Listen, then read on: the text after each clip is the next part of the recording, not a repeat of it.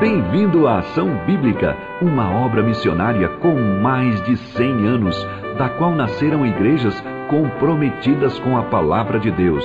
Essa mesma palavra nos diz: Feliz o homem que me dá ouvidos.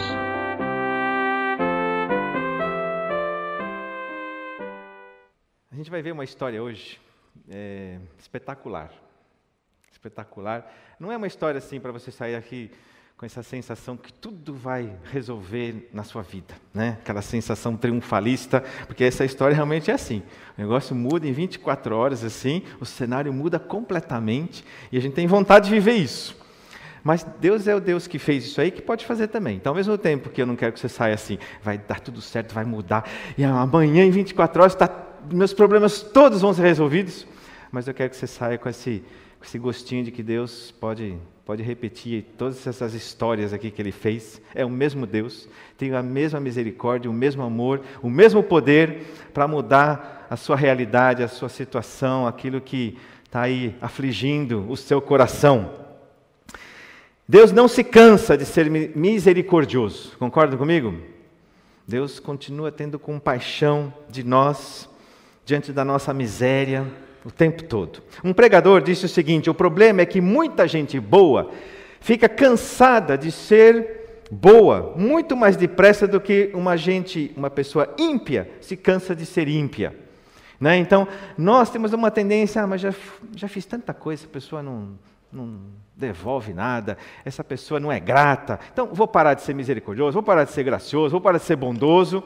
E às vezes a gente para muito mais rapidamente do que aquele ímpio que continua fazendo impiedade né, e continua sendo maldoso. Ainda bem que o nosso Deus não se cansa. Ainda bem que o nosso Deus não para de olhar para você e falar: Ele caiu de novo, mas eu vou continuar sendo amoroso para com Ele. Vou continuar sendo bondoso. Vou continuar desejando que Ele prossiga avante em santidade, em pureza comigo e com o corpo de Cristo. Abra sua Bíblia em 2 Reis, capítulo 6, e nós vamos ler aí essa história em talvez em três pedacinhos. Segundo livro de Reis, capítulo 6, versículos 24 a 30, nesse primeiro momento. Ligue aí a sua Bíblia, abra a sua Bíblia e vamos acompanhar. Tem também na projeção, mas nada como ainda o papel, né, onde você pode riscar alguma coisa, ou sublinhar no celular na tela, você vai ficar difícil de chegar lá e fazer algum risco, né?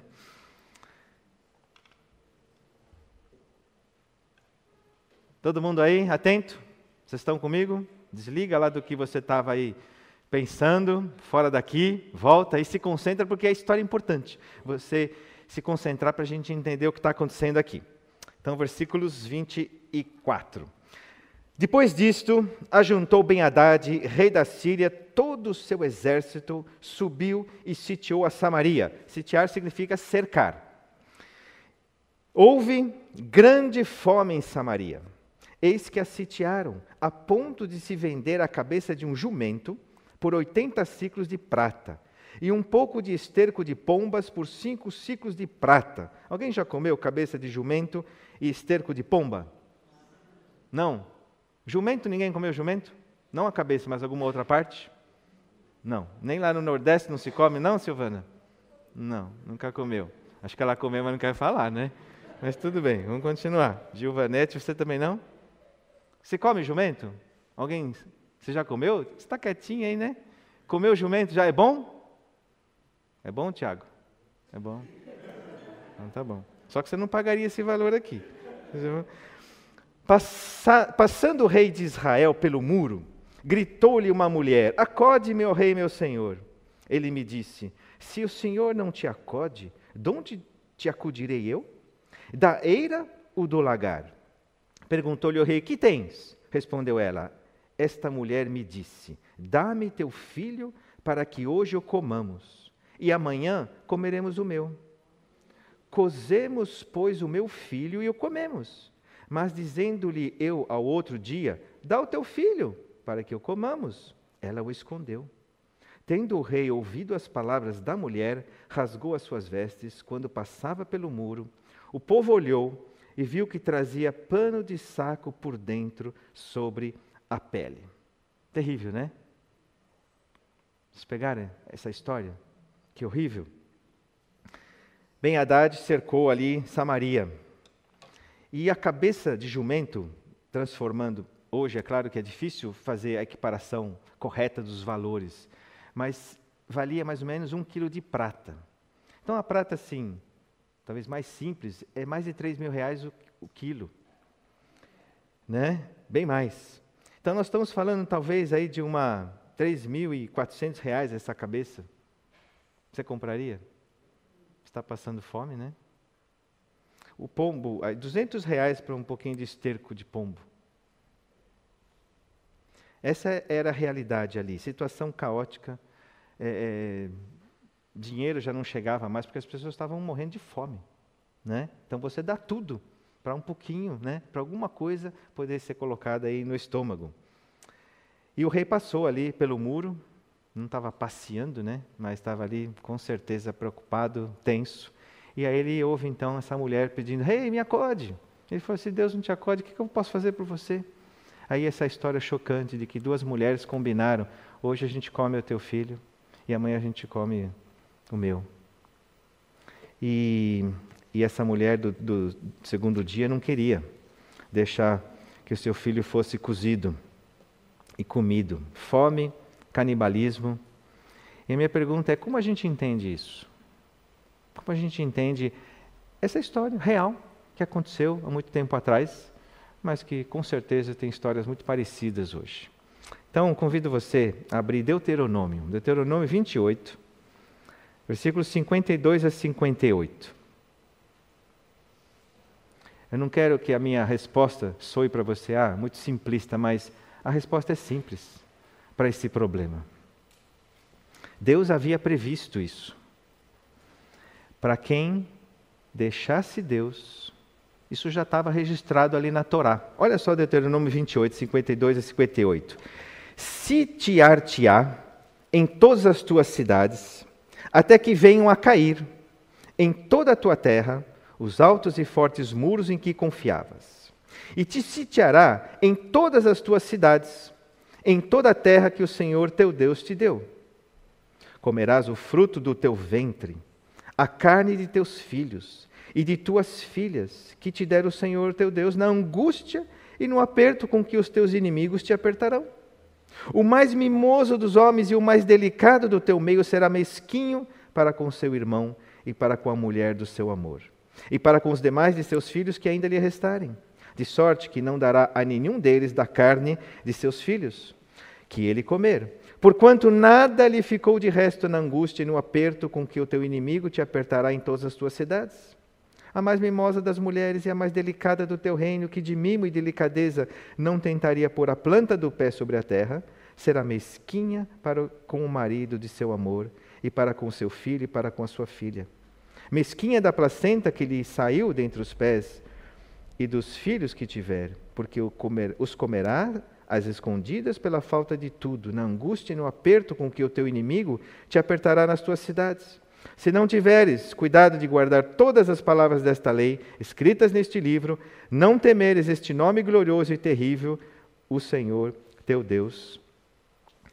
Aqui nós temos as maldições para quem deixasse o Senhor de lado, para quem deixasse de ouvir a voz de Deus e segui-la.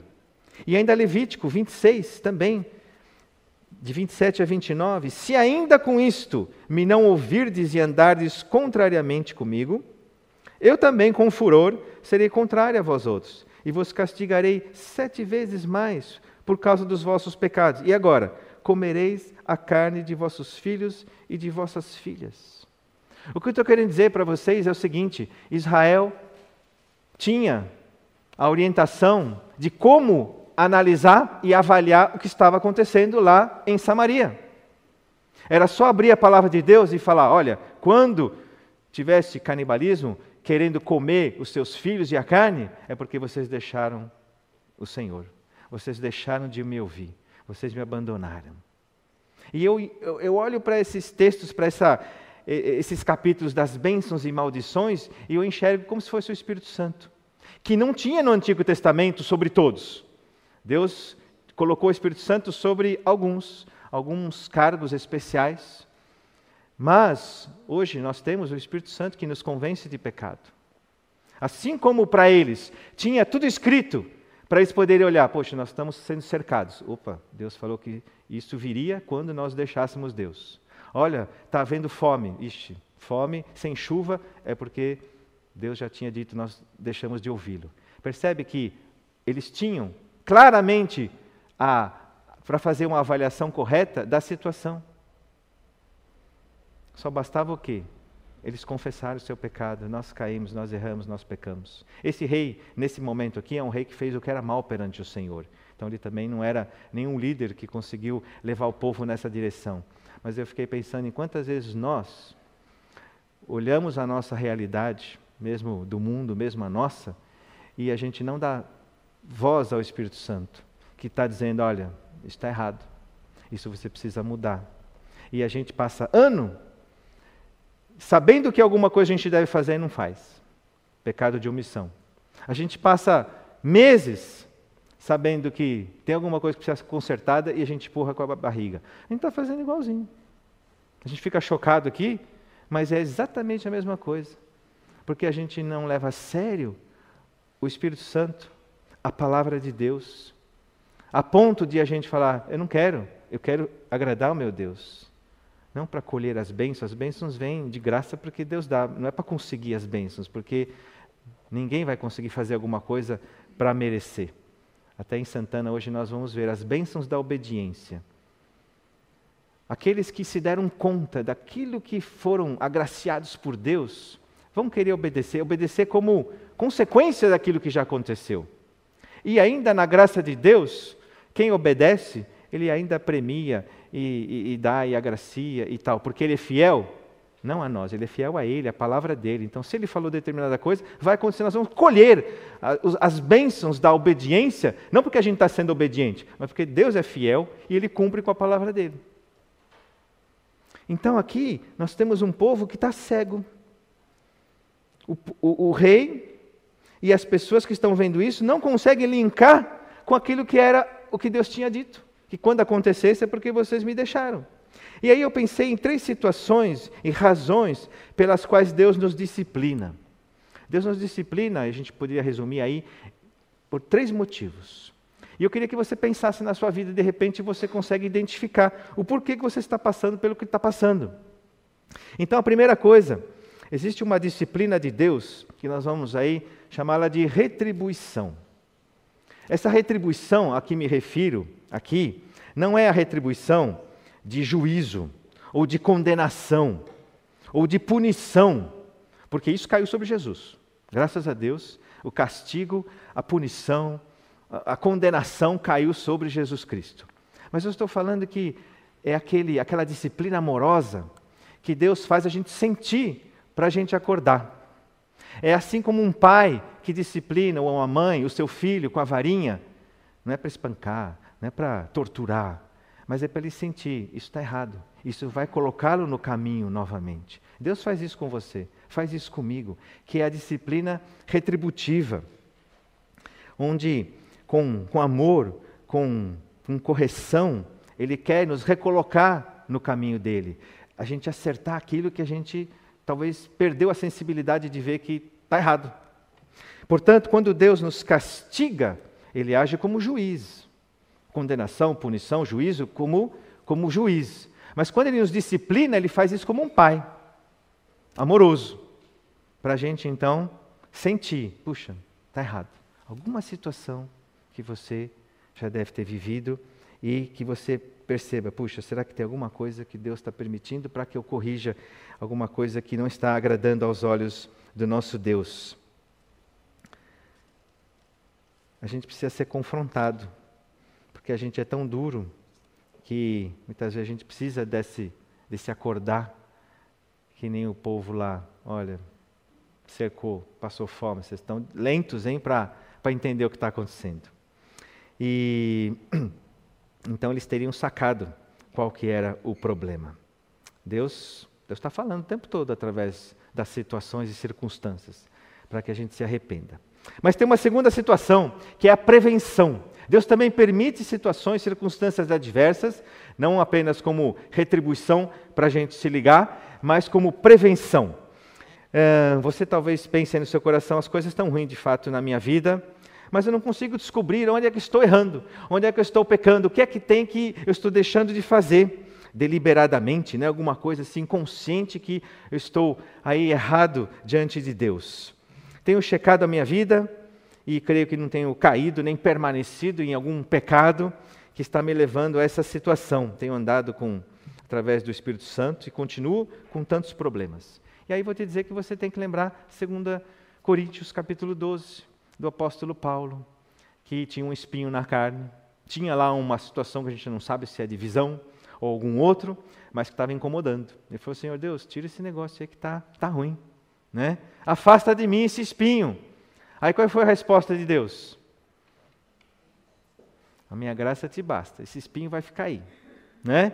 E aí nós sabemos o motivo essa prevenção, para que não me ensoberbecesse com a grandeza das revelações. Foi-me posto um espinho na carne, mensageiro de Satanás, para me esbofetear, a fim de que não me exalte. Ele não era orgulhoso, mas poderia vir a ser, e Deus fez a leitura e falou assim: vou manter ele mais humilde aí, para ele não pecar de orgulho. E eu vou te dar uma graça que você vai suportar tudo isso porque Paulo tinha visto Jesus três vezes, tinha tido revelações assim especiais. É o cara que podia bater no peito e falar: Eu sou um crente de nível, né, uma classe mais elevada. Mas não. Então, mantenha esse, esse espinho aí na sua carne, para que você não se ensoberbeça com a grandeza das revelações e tudo mais. Tem de repente alguma coisa na sua vida que Deus está mantendo para que você, no fundo, é uma prevenção, uma disciplina preventiva para você, de repente, não se afastar de Deus. Eu penso que tem pessoas que não conseguem ganhar o dinheiro que talvez teriam condições ou gostariam para que não se afastem de Deus. Pessoas que não têm grandes posses, apesar de tentarem muito, porque Deus sabe que a hora que tiver dinheiro no bolso, ele vai desviar, ele vai se afastar. E aí Deus mantém então com aquilo que é necessário para que ele não desvie o seu coração e comece a se encantar aí com as coisas que o mundo pode oferecer e se distanciar de Deus. Talvez um namoro que não foi para frente, talvez uma frustração aí num relacionamento.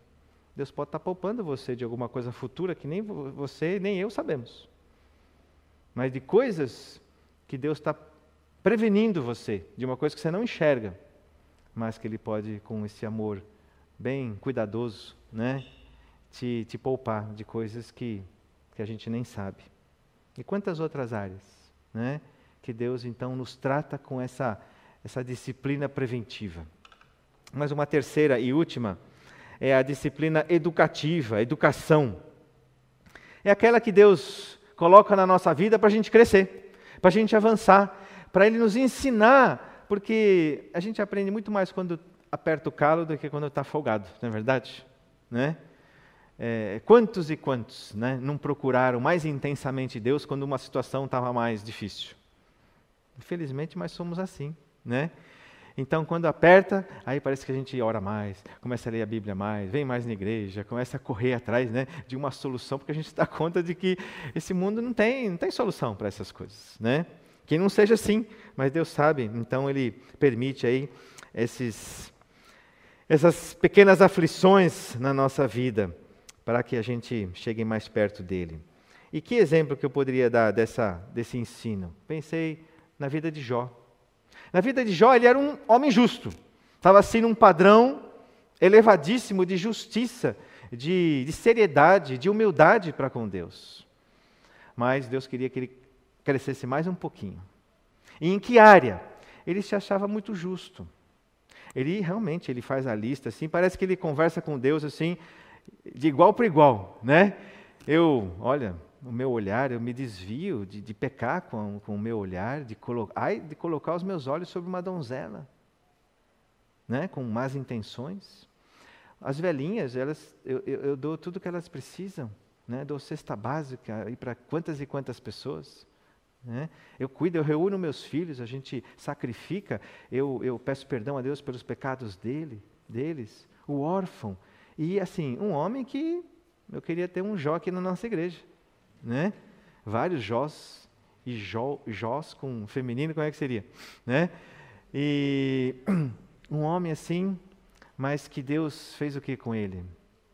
Tirou a sua família, tirou seus bens, tirou a saúde, para que ele ainda crescesse um pouquinho mais, para que ele não se amparasse e se apoiasse na sua própria justiça, mas na justiça de Deus. E quando você chega no final do livro de Jó, você começa a ver Deus assim trabalhando na vida dele, fazendo umas perguntinhas assim, né? Sutis assim. Quem fez aquilo? Quem botou lá aquele casco duro lá do hipopótamo? Quem botou aqueles ossos tão duros, né, no hipopótamo ou no jacaré ou em outros animais e tal? Quem botou as estrelas e aí Jó começa a baixar a bola e fala assim: Uau. E aí, olha o que, que ele diz. Então respondeu Jó: Bem sei que tudo podes, e nenhum dos teus planos pode ser frustrado. Quem é aquele, como disseste, que sem conhecimento encobre o conselho? Na verdade, falei do que não entendia. E olha que ele entendia muito, hein? Mas diante de Deus, a gente não entende nada. Coisas maravilhosas demais para mim, coisas que eu não conhecia. Escuta-me, pois, havias dito, e eu falarei. Eu te perguntarei, e tu me ensinarás. Eu te conhecia só de ouvir, mas agora os meus olhos te veem. Por isso me abomino e me arrependo no pó e na cinza. Essa disciplina educativa fez ele se arrepender daquilo que não estava ainda enxergando, mas que Deus queria corrigir para que ele fosse ainda mais parecido com o Senhor. E a gente sabe depois o que aconteceu, né? Deus aí restaurou a vida dele, deu em dobro, e aí para mostrar o seguinte, olha, era era um processo que eu queria que Jó ainda crescesse mais diante de mim e fosse mais parecido com com o Senhor. E eu queria com muito carinho dizer para você, quando você passa por esse tipo de circunstância, essa disciplina educativa, você vai sair com com duas verdades aí muito mais claras na sua mente, no seu coração. Você vai se conhecer muito mais diante de Deus. Você vai perceber que você é muito menos do que você achava que era. Você vai se dar conta da sua fragilidade, da sua pequenez, da sua insuficiência. E quanto mais você se der conta disso, mais você vai perceber aquilo que Deus é. E a segunda coisa é então conhecer mais a Deus. Perceber muito mais quem é Deus, a grandeza, o seu poder, a sua graça, a sua misericórdia, o seu perdão. E quanto mais inversamente, né, proporcional, você se der conta da grandeza de Deus e da sua pequenez, mais Deus vai fazer sentido na sua vida. Mais você vai se aproximar, porque você vai ver que sem Ele você não pode nada e não é nada. Mas a gente se acha muitas vezes, né? A gente acha que a gente controla, que a gente sabe, que a gente. E Deus é um acessório, né? Mesmo que seja um acessório de 70% ou 80%, mas ainda não chegou lá. Então, quando a gente sai dessas realidades da vida, se a gente entendeu melhor quem nós somos, e se a gente entendeu melhor quem Deus é, a gente avançou. Avançou nessa caminhada com o Senhor. Porque vai fazer mais sentido essa, a necessidade do nosso Deus e a nossa necessidade de Deus aí para a gente caminhar. Algumas aplicações aí pessoais em relação a isso. Falamos de namoro aí para os jovens, né? Que não acham uma namorada, ou que não acham um namorado, ou que se tinham achado não vingou. Pode servir de crescimento também, pode servir de, de um, de um avanço para você se fortalecer, para depois ter os olhos mais parecidos com os olhos de Deus para te dar a pessoa que você você deseja e gostaria de tê-la para a vida? Um chefe que tem sido aquele chefe chato na sua vida. Eu já tive chefes chatos. Né? E ali na CV tem algum chefe chato ali? Eu não vou nem pedir responder em voz alta, porque tem quatro ali, né? né? Sabe aquele chefe que você fala assim, Deus, o que, que eu fiz, né? Para ter um cara desse, né? Mas não é. Muitas vezes pode ser simplesmente a educação que Deus está querendo. É Deus que te deu esse chefe. Deus que te colocou ali para você ser mais humilde, para você ser mais obediente, para você orar por ele, para você ser um testemunho. Como é que você trabalha diante de um ambiente tão hostil, de repente? Não é só para você pedir para o chefe ir embora, morrer, trocar. Não, olha para você e fala: o que, que Deus está querendo comigo com isso? Uma prova que você não obteve a nota suficiente. Ah, Deus não me ajudou na prova. Ou você enxerga para você e fala assim: Deus, eu estudei bastante, mas por que, que eu não passei, hein?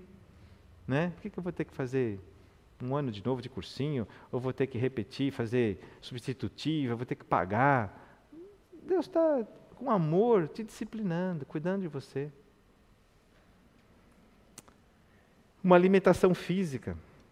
Você leva um tropeção, cai, e aí não tinha nenhum anjo lá para te segurar e você quebra lá alguma coisa. Aí fica completamente transtornado. Claro que a gente fica, não estou aqui dizendo que a gente vai ser sangue de barata, né, que não sente nada. Mas eu preciso linkar a vida e os eventos da vida com, com esse cuidado de Deus, com a misericórdia de Deus, que tem um projeto para você e para mim, enquanto a gente está aqui. Porque quando a gente for lá junto dele, aí vai ser um, uma, outra, uma outra fase, uma outra etapa. Né? A gente não vai mais cair, não vai ter mais chefe chato, não vai ter mais prova que a gente não vai conseguir fazer e ser aprovado. Né? Não vai ter mais namoro, nem casamento. Sabia? Ah, mas é sério, vai ser chato sozinho. Fica tranquilo. O que Deus tem é o melhor do mundo, né? que você ainda nem imagina que tem coisa melhor do que você já viveu aqui. E também, quando a gente passa por dificuldades, a gente também serve de consolo para quem está passando pela mesma coisa. Isso é 2 Coríntios que fala. Capítulo 1. É Ele que nos conforta em toda a nossa tribulação, para podermos consolar os que estiverem em qualquer angústia com a consolação com que nós mesmos somos contemplados por Deus. Como faz bem quando alguém vem me pedir, perguntar um conselho, e essa pessoa, e eu já vivi o que ela está ela tá vivendo. Parece que a gente, assim, estabelece uma relação assim muito mais direta, fala assim, nossa, eu sei o que ele está passando, consigo entender. Claro que a gente não vai ficar falando, não, já sei tudo, já passei, nada disso. Mas você lá dentro fala assim, nossa, eu sei um pouquinho do sentimento que ele está vivendo. E você serve de consolo para ele. Você serve de si, essa ajuda, porque você já viveu e você já experimentou Deus. Então, perceba que Deus está aí trabalhando e nos e, e exercendo a sua graça, seja retributivamente, seja preventivamente, ou seja de forma educativa. E Deus vem nos educando na área dos, dos bens, do orgulho. Todo mundo um dia vai passar vergonha na frente de alguém. Vai cantar errado, vai desafinar. O pregador também sai da mensagem e fala assim: Nossa, que horrível. Né? Lá no trabalho, um projeto que foi um fiasco. Na sua casa, você está cozinhando, queima tudo. No dia que tem visita, aí você tem que. Sabe o que é isso aí? Não é para você ficar chutando seu gato, seu cachorro, xingando seu marido, sua esposa. É Deus querendo baixar sua bola. Né? Passar um dia que você não vai ter a performance que deveria ter, o sucesso que você teria gostado. Eu já passei vergonhas assim que eu sei que foi Deus que estava ali dizendo assim: oh, eu vou te ensinar, não é só. É, você não depende de, de você. Então vai ter aquele dia horrível. Como é que você vai analisar esse dia? É Deus, de forma amorosa, educativa, que está aí trabalhando com você. Bateu o carro, quem já bateu o carro recentemente? Né? Na hora é horrível, né? Mas tem, se a gente parar para pensar, tem, tem ensino aí por trás, né? Na, na área das motivações. Eu tenho me pego orando e tendo que corrigir na oração os propósitos porque estou orando, porque estou pedindo tal coisa. Espera aí, é para mim que estou pedindo? É para uma satisfação pessoal? É, é, é, é, e mesmo que seja da igreja, ou mesmo que seja de alguém? Ou é para a glória de Deus? Começa a perceber como você ora e, e faz a pergunta enquanto está orando. Deus, eu estou orando, mas o final, o propósito é para quê mesmo? É para eu ser, é, sei lá, bem sucedido? Né? O, o, qual que é, onde entra Deus nessa minha oração? Ou para poder ah, estou orando para no, no, domingo eu dizer que eu orei para fulano de tal. Percebe como a gente é, é, é, nosso coração enganoso?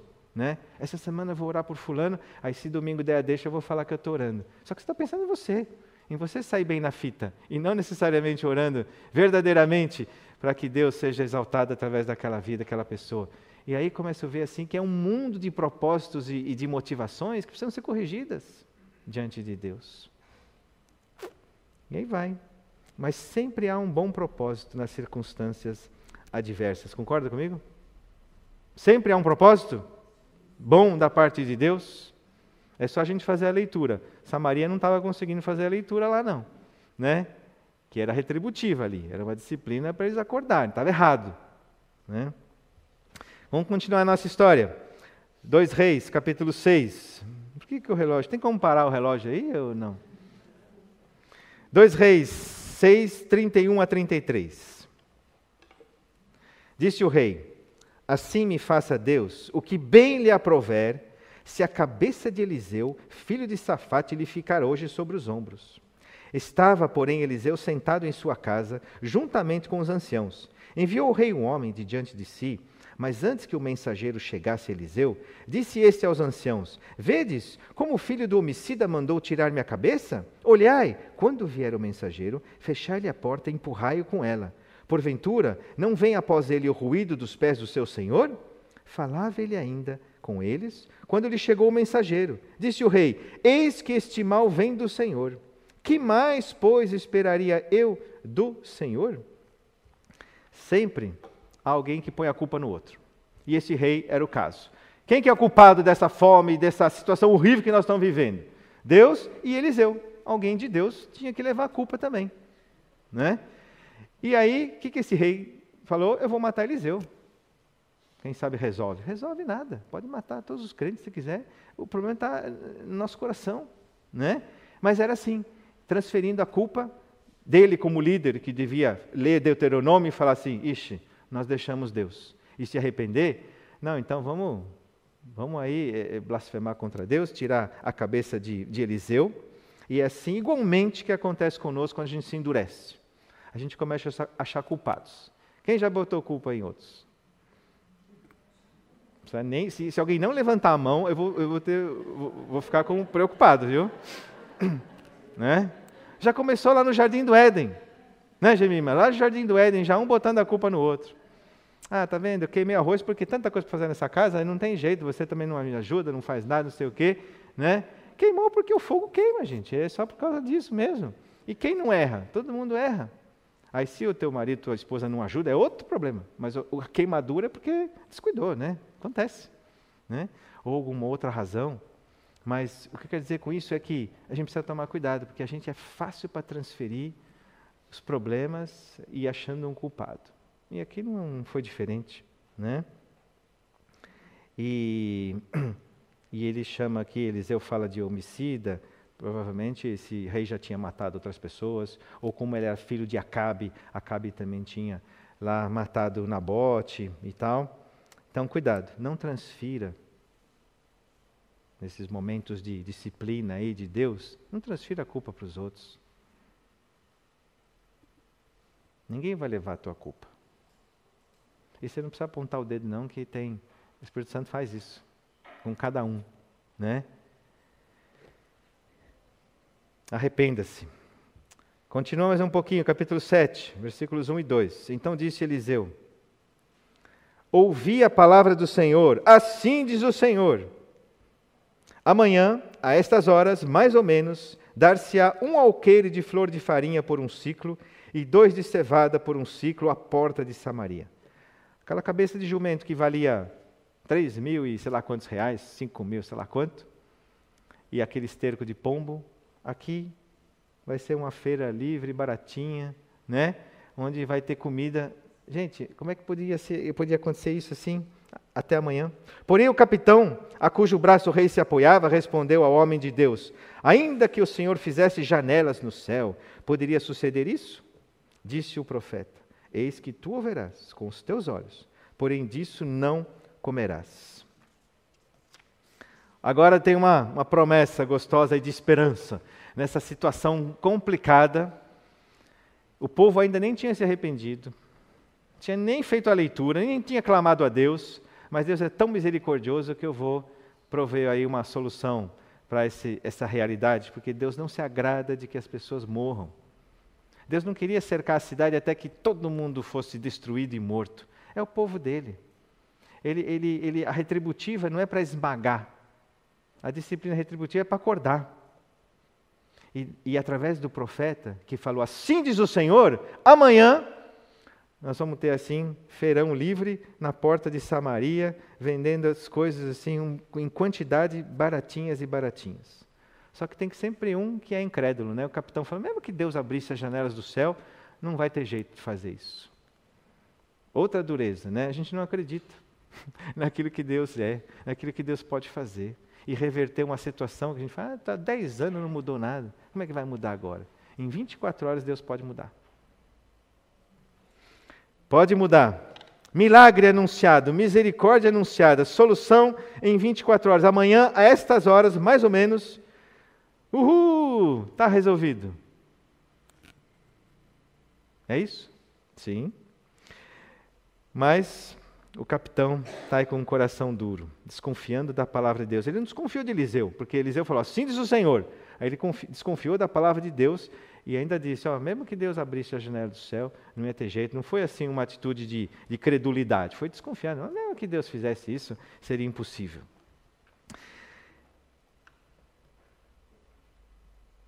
E a gente vê a misericórdia de Deus aí para essa cidade de Samaria, que tinha todos os motivos para continuar cercadinha e fechada e vivendo a desgraça da sua própria desgraça, do seu abandono de Deus. E aí, capítulo 7, versículos 3 a 9, diz o seguinte: Quatro homens leprosos estavam à entrada da porta, os quais disseram uns aos outros: Para que estaremos nós aqui sentados até morrermos? Se dissermos, entremos na cidade, há fome na cidade, e morreremos lá. Se ficarmos sentados aqui, também morreremos. Parece assim, né? Se correr, o bicho pega. Se parar, o bicho come, né? Vamos, pois, agora e demos con, é, conosco, e demos conosco no arraial dos Círios. Se nos deixarem viver, viveremos. Se nos matarem, tão somente morreremos. Levantaram-se ao anoitecer para se dirigirem ao arraial dos Círios, e tendo chegado à entrada do arraial, eis que não havia lá ninguém, porque o Senhor fizera ouvir no arraial dos Círios ruído de carros e de cavalos e o ruído de um grande exército, de maneira que disseram uns aos outros: Eis que o rei de Israel alugou contra nós os reis dos heteus e os reis dos egípcios para virem contra nós. Pelo que se levantaram e, fugindo ao anoitecer, deixaram as suas tendas, os seus cavalos e os seus jumentos, e o arraial como estava, e fugiram para salvar a sua vida. Chegando, pois, aqueles leprosos à entrada do arraial, entraram numa tenda e comeram, e beberam, e tomaram dali prata, ouro, vestes, e se foram, e os esconderam. Voltaram, entraram em outra tenda e dali também tomaram alguma coisa e a esconderam. Então disseram uns aos outros: Não fazemos bem. Este dia é dia de boas novas e nós nos calamos. Se esperarmos até a luz da manhã, seremos tidos por culpados. Agora, pois, vamos e o anunciemos à casa do rei. E aí os dez vieram, pois, e bradaram aos porteiros da cidade e lhes anunciaram essa maravilha. Quem gostaria de chegar num acampamento assim, com ouro, com prata, com vestes, é tudo seu, pode pegar à vontade. Vocês já viram quando cai caminhão de, de mercadoria, tomba na estrada? Um lugar deserto e aparece gente, né? E aí começa a pegar tudo que pode, né? Ah, o seguro vai pagar e começa a pegar tudo que, né? Enche as mãos. E aí pegaram e esconderam, porque era, é, é, na época se escondia, não tinha cofre lá dentro de casa né, aquele cofre atrás do quadro lá da sua casa, lá aquele quadro falso lá, aquela parede, aquele buraco que você guarda lá as suas joias, né? Não era assim. Você faz um buraco na terra. E eles foram lá, esconderam. Aí um dia a gente vai lá né, e, e pega tudo isso aí. E aí eles então viram o acampamento vazio, né? Vazio. Os leprosos ficavam fora da cidade. Eles eram separados da comunidade. Né? A lepra na Bíblia é um, é um símbolo de pecado. E, e não lhes restava muita coisa, né? A não ser ali ficar do lado de fora, sobrevivendo e esperando a vida passar. É... Mas eles tiveram uma ideia: se a gente entrar na cidade, está com fome. Se a gente ficar aqui, vai morrer. Então vamos tentar ir lá, enfrentar o inimigo, né? Vamos ver. Se eles deixarem a gente viver, está ótimo. Senão a gente vai morrer do mesmo jeito. E aí eles chegam lá, então encontram esse acampamento vazio.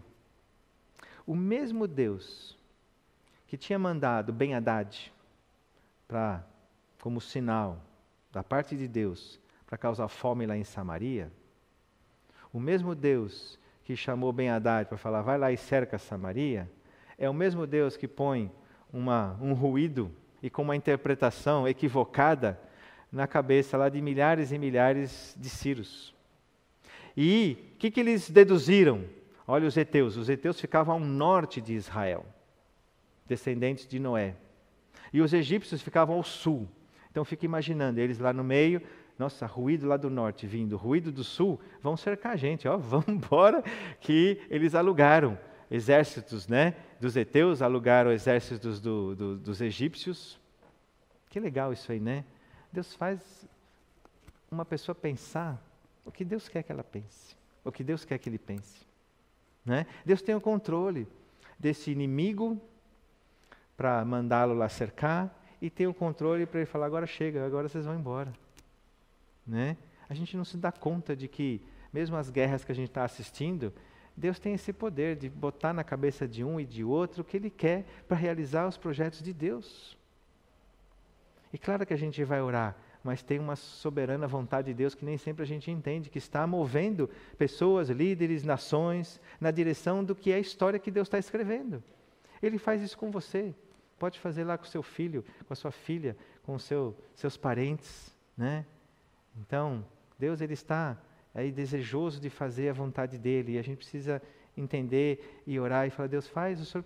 Quantos já caíram no, no, favor de homens? É Deus que põe lá numa entrevista. Ah, esse aí, esse entrevistador aqui, eu quero que ele olhe para esse, para a Silvana e fale assim: é você que eu quero para esse cargo aí, né? Não é só você que se preparou. Claro, tem o nosso esforço, tem aquilo que Deus quer que a gente faça, mas Deus tem a chavinha aí de todo mundo. E ele colocou em milhares esse, esse ruído e a interpretação. Aí foram embora, correndo. Não foram levando as coisas. Deixaram tudo ali. E é por isso então que aquela profecia de Eliseu se cumpre. E, além dos leprosos comerem, beberem, tomarem prata e terem tudo, eles caíram na tentação de se calar. Ih, nós vamos ficar quietinhos, vamos ficar tudo para nós. Só que eu acho que eles viram, é muita coisa para nós para a gente gastar esse ouro todo, essa prata toda. Vamos anunciar na cidade. Aí eu fiquei pensando nesses leprosos. Quantas vezes nós que recebemos ouro, prata, vestes, temos comida, temos bebida, a gente não divide a boa notícia. A gente não compartilha. É tão assim, não, vamos ficar caladinho, vamos ficar caladinho. Aí você não fala de Jesus na escola, você não fala de Jesus no trabalho, você não fala na sua família, você não fala aqui quando vem um visitante que você sabe que é incrédulo, você não fala de Jesus para ele, porque você você quer se saciar e esconder lá num buraco tudo, né? Todas as bênçãos espirituais se esconde num buraco. Um dia essa terra vai pegar fogo, todos os teus as tuas bênçãos espirituais já não vão servir mais, é aqui que elas vão servir. Para você ser bênção para outros. Por isso que eu gosto de somos abençoados para abençoar. Né? Então não estou nem falando de recursos necessariamente, estou falando de toda essa, essa alegria de descobrir aí essas, essas preciosidades todas. Aí eles falaram: não, não é bom a gente se calar, né? Vamos voltar lá para a cidade. Aí avisaram o porteiro, acordaram o rei de madrugada. Aí sabe o que o rei deduziu? Ah, isso é pegadinha dos filhos. Olha lá o que, que ele fala. Novamente, incredulidade. Levantou-se o rei de noite e disse aos seus servos: Agora eu vos direi o que é que os sírios nos fizeram. Bem sabem eles que estamos esfaimados. Por isso, saíram do arraial, esconderam-se pelo campo, dizendo: Quando saírem da cidade, nós tomaremos eles vivos e entraremos nela. Claro, podia ser. Mas por quê? Porque não houve a palavra de Deus. O profeta falou: Assim diz o Senhor. E Eliseu já tinha dado provas de que ele era homem de Deus, lá quando a gente leu na última vez ali, quando o exército da Síria é, cerca Dotã, vocês lembram? E aí só o moço que não estava enxergando, né? Mas Eliseu orou e abriu os olhos e ele viu. Eliseu tinha dito: Não temas, porque mais são os que estão conosco do que os que estão com eles. Um pouquinho antes, o machado de ferro flutuou. Quem já fez flutuar um ferro? Ninguém. Não sei, né? Pode ser. E aí você vai vendo assim quantas coisas. Então esse rei, ele não creu porque realmente era incrédulo, né? Era duro. E aí, então, ainda bem que tem sempre uns servos assim que dão uma empurradinha, que nem foi com o Naman, né? Lembra? Ô, oh, Naman, você vai embora. É fácil, toma banho sete vezes. Vai, se fosse difícil, você não ia fazer? Então faz. E agora o servo falou assim: pega os cavalos únicos que estão vivos ainda e vamos ver lá se, se é verdade ou não. Aí foram lá, com acho que dois cavalos, enfim, pouquinho lá, e foram lá e descobriram, aí voltaram. E aí imagina a cidade assim, abrir os portões e foi todo mundo correndo pegar o que tinha. E nessa daí atropelaram o capitão, que estava na porta. E ele morreu, pisoteado. Né? E aí trouxeram tudo aquilo lá, e por isso que se venderam as coisas tão baratinhas. Em 24 horas, o cenário mudou completamente. Vamos ler os versículos de 16 para terminar até 18, desse capítulo 7, que nos diz assim: Então saiu o povo e saqueou o arraial dos Círios e assim se vendia um alqueire de flor de farinha por um ciclo, e dois de cevada por um ciclo, segundo a palavra do Senhor. Deram o rei a guarda da porta ao capitão em cujos, cujo braço se apoiara, mas o povo atropelou na porta e ele morreu.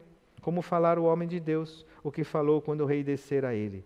Assim se cumpriu o que falara o homem de Deus ao rei. Amanhã, a estas horas mais ou menos, aí ele volta a falar aquilo que ele tinha dito a palavra de Deus sempre vai se cumprir. E a incredulidade mata.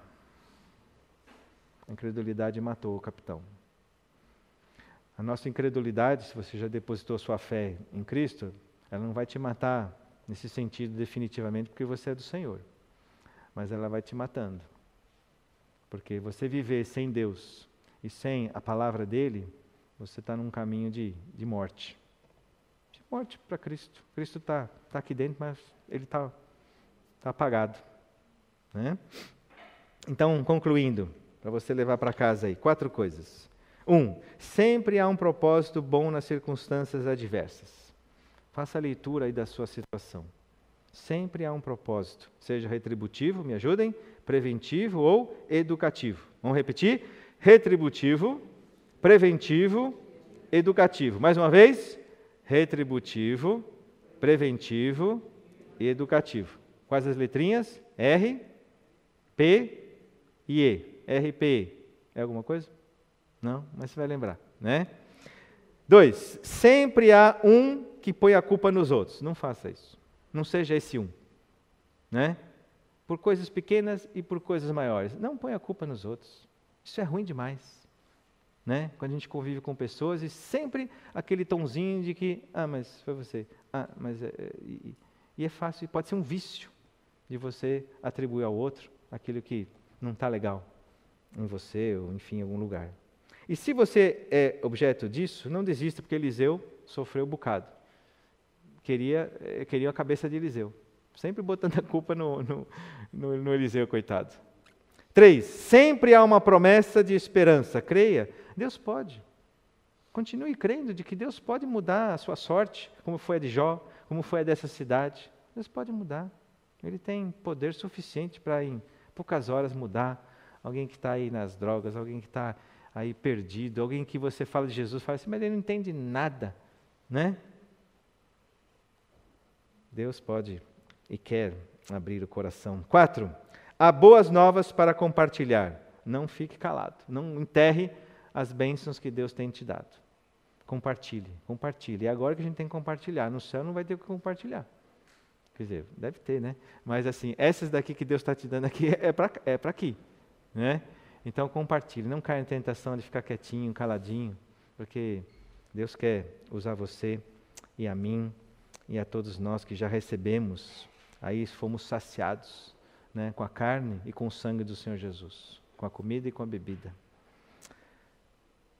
Pois quanto o céu se alteia acima da terra, assim é grande a sua misericórdia para com os que o temem. Vamos orar? Senhor nosso Deus, nós te damos graças por essa história registrada aqui na tua palavra, que nos, nos faz ver, Deus, o quanto o Senhor é grande, poderoso, misericordioso. Senhor Deus, nos, nos ajude a, a compartilhar as boas novas nos dá, Senhor Deus, de entendermos aquilo que vivemos e passamos, para que Cristo seja exaltado e glorificado e a gente entenda o quanto somos dependentes do Senhor. Senhor Deus, nos ajuda também a, a olharmos para nós em primeiro lugar e não olharmos para os outros e as culpas dos outros, mas olharmos a nós e nos arrependermos diante do Senhor. Tem misericórdia de nós, Deus. E nós cremos que o Senhor pode todas as coisas, porque o Senhor é o Deus dos impossíveis. E que o Senhor renove a confiança e a fé em cada um de nós, nesta igreja, Deus, diante dos desafios da vida, para que o Senhor seja aquele que, aos nossos olhos, de fato, Ele pode todas as coisas, que não seja apenas um discurso, Deus, mas que vivamos nessa, nessa credulidade do tamanho do nosso Deus. Em nome de Jesus. Amém.